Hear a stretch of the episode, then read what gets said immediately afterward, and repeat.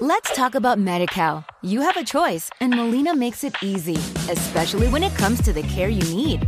So let's talk about you, about making your life easier, about extra help to manage your health.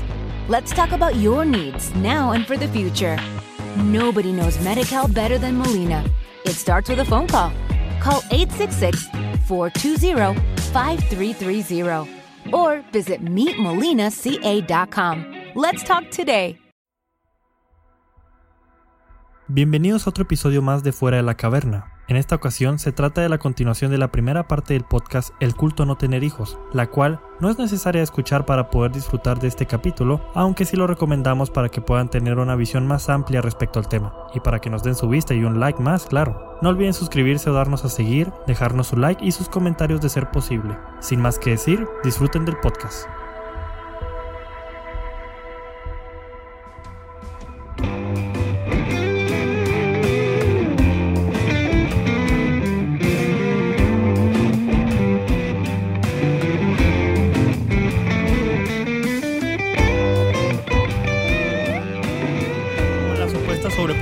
Existe en el mundo. Entonces, parece ser que se pregona en las sociedades que no tengas hijos de alguna forma, que está bien no tener hijos y que inclusive es lo preferido. Ese es el éxito no tener hijos. Es más, de hecho, creo que a nosotros tres nos ha pasado en algún momento de nuestras vidas de que vemos a nuestra compañera de la secundaria, del bachilleres, que se nos hacía de alguna forma una compañera molesta y la ahorita la vemos con hijos y decimos, ya tiene hijos la güey creo que nos ha pasado a muchas personas en el mundo. Entonces, de alguna forma estamos asociando el éxito a no tener hijos. Entonces, mi pregunta es, ¿es válido el modelo que pregonamos de forma inconsciente o consciente de no tener hijos y no tengas hijos? Porque eso es lo correcto. Y satanizar a la gente que sí los tiene. No, este, bueno, a mi parecer no. O sea, lo que pasa ahí es que sí estamos de acuerdo, como ya mencionamos anteriormente, tener hijos te cambia las responsabilidades totalmente, ¿no? Entonces, sí, definitivamente pues muchos aspectos de tu vida van a tener que tomar otra dirección, ¿no? Entonces, no está ligado el éxito con el no tener hijos, o sea, mí parece, para nada tiene que ver, no está relacionado. Sin embargo, sí es un, un, rollo que se ha mencionado, por ejemplo, miren, yo mucho de lo que voy a hablar de este tema es, centrado en lo que se dice en un libro que se llama Better Never Have Been, que es de un filósofo sudafricano que se llama David Benatar. David Benatar, por otros lados, es, es un pendejo, al parecer, pero okay, hay, que decirlo, tema. hay que decirlo. Este, sí, sí, o sea, pero ese libro en particular es muy bueno. Digo que es un pendejo porque tiene también. Es de eso, eh, estoy seguro de que es de esos güeyes que se emputan cuando les dicen nombres con N y V, güey. Porque tiene un libro que se llama también es El segundo sexismo, que habla de la discriminación a los hombres y pendejadas. y por eso digo que es un pendejo, güey. He querido leer ese libro, pero. Eso sí existe, güey. He, he querido leer ese libro nomás por el cringe, güey. Pero, pero, no, pero no, lo, no lo he leído, güey, lamentablemente. Bueno. El punto es que en este libro básicamente él expresa acerca del antinatalismo como un pedo porque, güey, la vida está culera, si, si estás viviendo vas a sufrir invariablemente, güey, entonces por eso no deberías tener hijos, güey. Entonces, esta es una postura alternativa a muchas otras posturas del antinatalismo, porque el antinatalismo también surge de, de decir, güey, yo quiero que mi trabajo sea para mí, yo quiero que mi, lo que yo he ganado sea para mí. Este modelo que tú mencionas del éxito, mucha gente lo empieza a relacionar con el no tener hijos, porque entonces todo lo que tú generes va a ser para ti nada más, o para ti tu pareja, si tú quieres, no sé. Entonces creo que ese tipo de posturas respecto a, al no tener hijos es lo que ha empezado a alimentar un montón el decir, ah, no mames, qué pendejo tiene hijos, güey.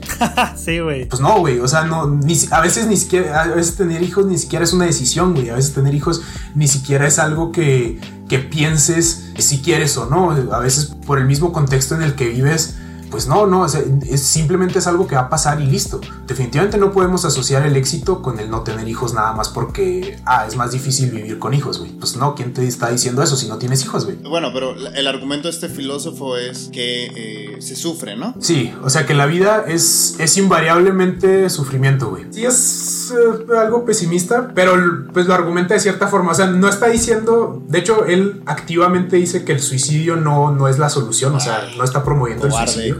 Es un poco cobarde, ¿no? Eso. Mm, no, como yo lo he leído, no. Y, y, pues, o sea, si quieres ir a ver qué es lo que dice el libro, estaría bien que checara. Ahora, no quiero estar tirando referencias y no quiero estar apelando a la autoridad. lo que él dice es básicamente, ok, pues tenemos este problema, pero pues si ya estás vivo, no hay pedo, güey. Nada más intenta no traer más personas a que sufran, güey. Es lo que él básicamente dice, güey, al final del día. Bueno, pues es que este argumento es como muy egoísta. Yo no tengo problema con las posturas filosóficas egoístas, de hecho me gustan bastante. Sigo algunas ahí de con cierto agrado, pero pues yo me iría por otra postura egoísta que es una postura más dedicada al placer. Y eso tiene la vida, la vida no es sufrir todo el tiempo. Vamos a pensar que la mayoría de las veces pues la pasamos sufriendo, pero eso no quiere, o sea, lo que le ha sentido al, al sufrimiento pues es que muchas de las veces también estamos sintiendo placer o hacemos cosas placenteras. La persona a lo mejor sí sufre bastante, pero digo, nunca he sido una persona muy optimista, tampoco lo, lo, digo, soy muy neutral con ese tema, pero no es tan grande el sufrimiento que tiene la vida como para tratar de contagiar ese pues esa sensación, ¿no? Hacia los que van llegando, por así decirlo. Y es lo que ahorita platicábamos o platicábamos anteriormente con la idea de que los padres sienten esa responsabilidad o tienen esa responsabilidad de mostrarles que han venido a un buen escenario o de que pues en la vida aunque haya cosas horribles se pueden como de alguna manera dimensionar o echar en cara o, afrontar mínimo. Si no quieres pues soportarlas pues las puedes afrontar y listo. Entonces eh, a mí se me hace como muy muy escueta esta postura por eso porque pues deja de lado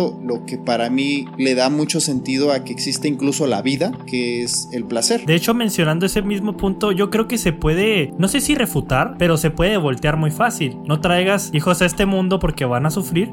Ah, bueno, yo te lo cambio. Trae hijos a este mundo para que sientan placer para que disfruten la vida. Sí, sí, precisamente. Yo no estoy diciendo que sea una postura absoluta, como, como luego les menciono. No se lee filosofía interpretando literalmente las cosas. Sí, como los libros de administración del éxito. Sí, sí, o sea, no, no, no, no lees historia, no lees filosofía interpretando todo absolutamente, buscando buenos y malos, aplicando todo lo que lees ahí en tu vida, ¿no? Tienes que leerlo en tu contexto y en el contexto del autor y en el contexto de otras personas que lo leyeron. Por eso existe la bibliografía secundaria. Entonces, en este sentido, esta es una de las posturas y que se ha contagiado. O sea, yo, yo creo que lo empecé a, que también lo he empezado a notar, porque precisamente lo que muchas veces se dice es, bueno, si no tienes los recursos económicos para darle una buena vida a tu chavalo, porque tienes hijos, güey, ¿no? Y eso es algo que se dice un montón de veces. Y el problema de eso es que no necesariamente tienes la decisión, güey. No necesariamente vas a estar viendo que lo que tú tienes o lo que no tienes está mal o bien. Darle vida a una persona no es una cuestión nada más de que, ah, Simón, puedo darle una buena vida a mi hijo, voy a tener hijos, ¿no, güey? No es un pedo, como ya lo mencioné anteriormente, a veces no es, no es algo que siquiera estés diciendo, ah, sí, ah, no, no lo voy a hacer. O sea, no, simplemente pasa. Y no nada más eso, Luis Mario. Yo también agregaría que para las personas pobres es beneficioso generar familia. De hecho, en general para la humanidad es beneficioso tener una familia. Más allá del hecho de que cuando estés ruco o viejo te mantengan, la historia nos ha demostrado que el hecho de generar una estructura social, fraternal, en la cual nosotros compartamos un lazo sanguíneo, es muy beneficioso económicamente y Es precisamente uno de los objetivos de la familia es más, solamente hay que ver el modelo de éxito o la historia más bien, más que modelo de éxito, que ha tenido Japón. La historia de Japón se construye a través de clanes. ¿Y los clanes que son? Familias muy grandes. Inclusive tener Hablando desde un contexto un poco más personal, estoy seguro de que si mi bisabuelo no hubiese tenido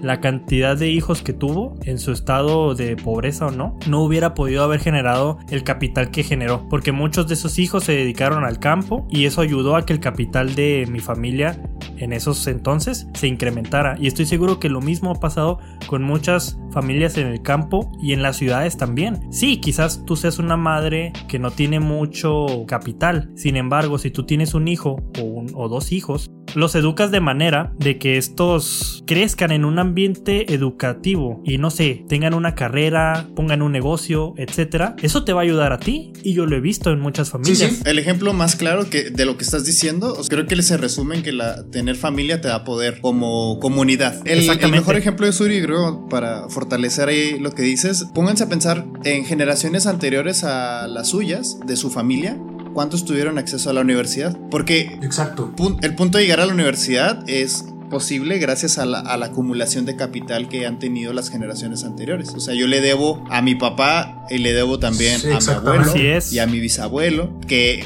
desde mi abuelo pues no hay acceso a, la universidad. Con mi papá empezó, entonces él rompió el molde y yo lo fui extendiendo, mis hermanos también, etcétera, etcétera, etcétera. Y pues sí, o sea, las familias dan ese aporte, ese escalón de acceso a puntos de poder que no se tenían anteriormente. Y eso da estabilidad. Y reforzando ese punto, poniendo un ejemplo bien pendejo, imagínense que el tatarabuelo de Einstein, todo ahí jodido, haya dicho, ah, no, pues ¿para qué tengo hijos si estoy bien jodido, güey? Pues no. Sí, exacto. es un ejemplo pendejo, pero pues la verdad es eso, la familia al final de cuentas te da poder, entonces decirle a una persona pobre, no tengas hijos, güey, eres pobre, no mames, estás bien pendejo. Pues no. O sea, es que no, o sea, precisamente uno de los objetivos de la familia es precisamente ese, ir mejorando el estado eh, económico y social de esa familia, eventualmente en el tiempo. Luego, bueno, no les tengo exactamente el dato de esto, pero antes estaba viendo el era una gráfica, era un, era un ejercicio de visualización de datos de, que vi hace mucho tiempo, acerca de cuántas generaciones le tomaba a, una familia en distintos países superar un estado de pobreza. Entonces sí, o sea, ese tipo de cosas precisamente son las que son beneficiosas de generar descendencia. No, y no solo económica, también social. Hay una estadística que dice que las personas que tienen un menor índice de natalidad en el mundo en general son las personas de un alto estatus social y económico. Eso quiere decir que la natalidad... a medida que tú te estás haciendo más rico, se ve vista como algo malo. Y es que también pónganse a pensar, ¿quién tiene acceso a la educación?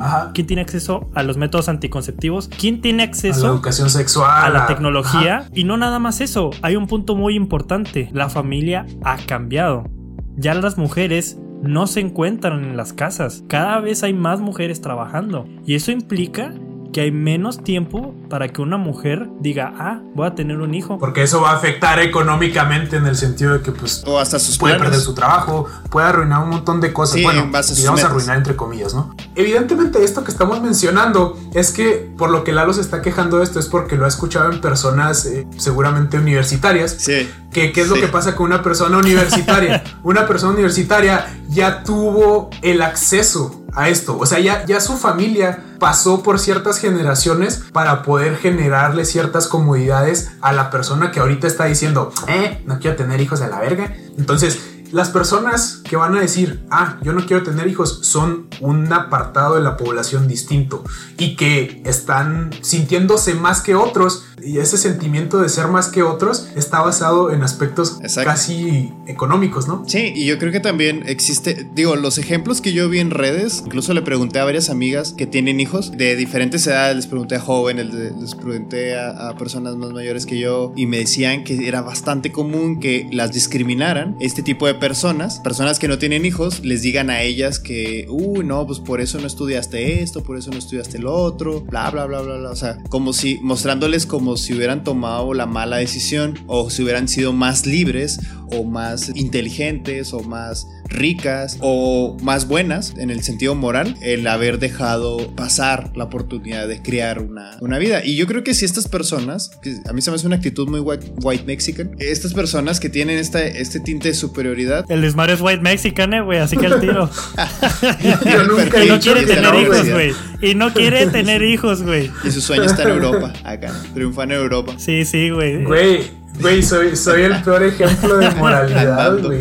No, no, yo decía que la superioridad de la que se jactan es porque no se ponen a, a, pensar en la condición en la que están, en una condición privilegiada. Piensan llevarlo a todos los individuos, piensan que todos están igual que ellos y pues no. Y fíjense, una de las cosas que a mí me da mucha risa en redes sociales son estas memes en donde ponen a bebés, así fotos de bebés, y siempre hay como una cuestión de desprecio en la, en la risa. Por ejemplo, estos videos donde pues son graciosos, la verdad, donde el bebé vomita, ¿no? O donde el bebé hace pipí al, al, que le está cambiando. Y dicen, ah, razones para no tener hijos. O me ha tocado ver también TikToks donde personas ponen, este carro me costó tanto. Y la persona que está pariendo en tal lado, el parto le costó lo que cuestan los rines o tal cosa del carro o tal X aparato, ¿no? Que compró, lo que sea. Comparando una vida con, con un estilo de vida, ¿no? Güey, ¿qué clase de contenido ves en internet, cabrón? No, hay asquerosísimo, güey. No mames, güey.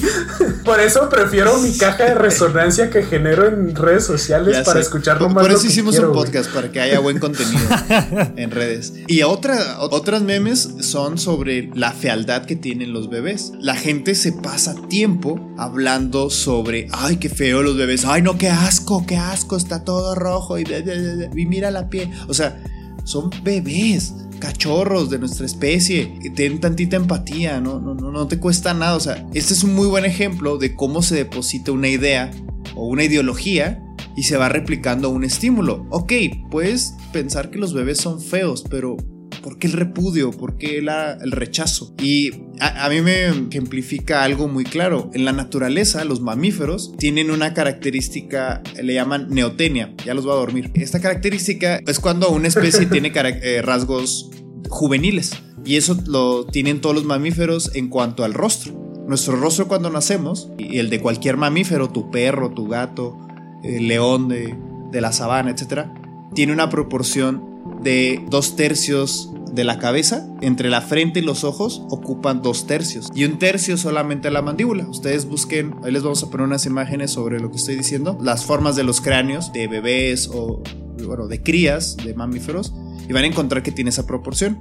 La razón por la que eh, existe eso, no lo digo en el, que, en el sentido de que la naturaleza lo buscó, sino en cuanto a selección natural, pues eso otorga una reacción de empatía en los mamíferos. Por eso cuando vemos cachorros nos enternece. Dices, ay, qué bonito el perrito, qué bonito el gatito, etc. Y también cuando vemos mamíferos, digo, bebés, nos ocurre esa reacción. Es una reacción impulsiva, la del cuidado que tenemos por otro. Entonces, aquí, este ejemplo que yo les decía de la meme es el claro ejemplo de cómo una ideología distorsiona toda una percepción. Es decir, estas personas pues están prácticamente deformando un impulso que tenemos tan común como enternecernos por, las crías, independientemente de qué especie sea. O sea, va como en contra de todo este impulso que tenemos como mamíferos. Si alguna vez usted se preguntó por qué le encantaba su cachorrito, es por esta razón. Gracias, Lalo. No, y la verdad es que no entiendo, me sorprende en serio, cómo existe ese odio a los bebés solamente por la natalidad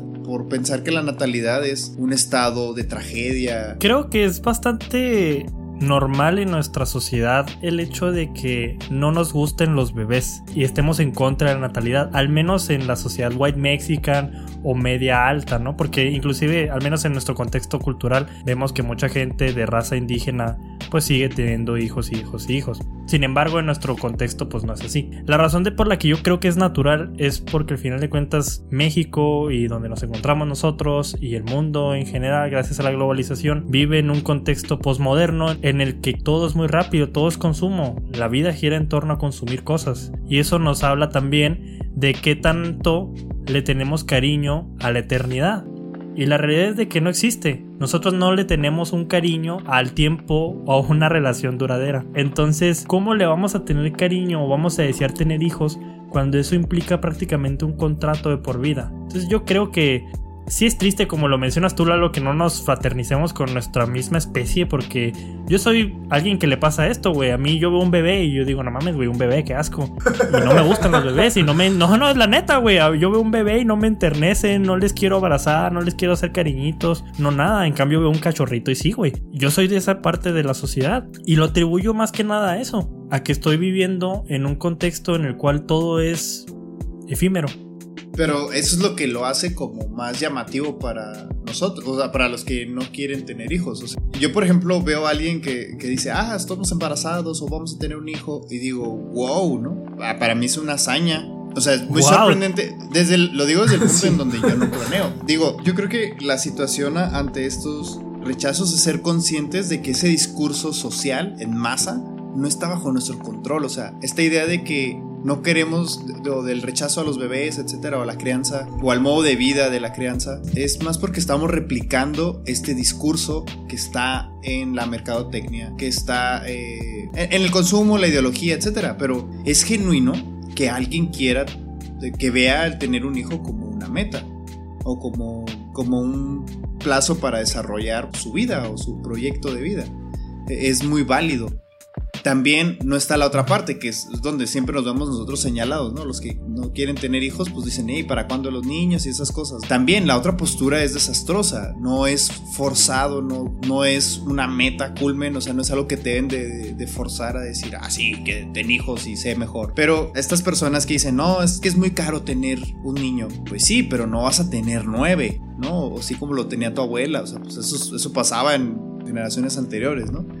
También hay un paper ahí muy interesante sobre donde se expresa el machismo en la ciencia, donde eh, parejas que tienen grados de doctorado, cuando llega a haber un embarazo, hay una deserción de las mujeres en los doctorados. Que la deserción universitaria exista por los embarazos no quiere decir que la educación no pueda mejorar esos contextos. Bueno, yo de hecho con eso que decía Suri eh, hace un momento, de que vivimos en, un mundo, vivimos en una sociedad, eh, vivimos en un mundo que es eh, posmoderno y que está, es, en particular nosotros que vivimos en México, vivimos en un país que fue víctima de, del imperialismo, ¿no? Y que fue víctima de, una colonización brutal. Entonces nosotros también estamos siendo alimentados mediáticamente con estas ideologías que están saliendo de países desarrollados, donde empieza a pensar, ah, tener hijos está mal por esto, esto y esto, y entonces nosotros lo estamos replicando en un contexto que a lo mejor no, no es, pues no, definitivamente no es el mismo y que deberíamos pensar dos veces, porque también no necesariamente va a funcionar lo que está funcionando allá o lo que no está funcionando en otros países. Y eso es algo que tenemos que tener en cuenta, que estamos siendo alimentados por la sociedad occidental, que se hace muy pendejo llamarla sociedad occidental. De Estados Unidos, más que nada. Sí, pues la sociedad es europea, estadounidense. Occidental. Para eso existe esa palabra. Entonces estamos siendo alimentados.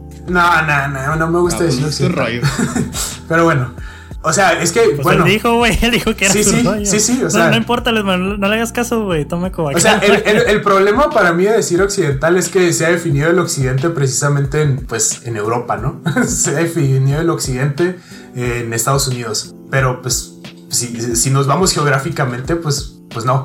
Claro, esto es un pedo social, este es un pedo de muchas más otras cosas. pues hemos llegado a varios puntos muy interesantes en este debate. Eh, ya saben, si encuentran a alguien que su meta es tener hijos, no lo critiquen. Y también aquellos que no quieren tener hijos, no se jacten como una superioridad. Cada quien decide su proyecto de vida, llevarlo de la manera más conforme a sus metas, a sus deseos. Y bueno, qué bueno que llegaron aquí a nuestro podcast a escucharnos. Les recomendamos muchísimo que chequen todas nuestras redes en donde estamos conectados con ustedes, nos marquen sus comentarios, sus likes, sus dislikes. Pueden checarnos en iBox, en Google Podcaster, en Spotify y también en YouTube.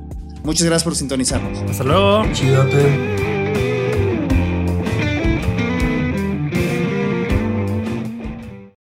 Talk about MediCal. You have a choice and Molina makes it easy, especially when it comes to the care you need. So let's talk about you. about making your life easier, about extra help to manage your health. Let's talk about your needs now and for the future. Nobody knows Medi-Cal better than Molina. It starts with a phone call. Call 866-420-5330 or visit meetmolinaca.com. Let's talk today.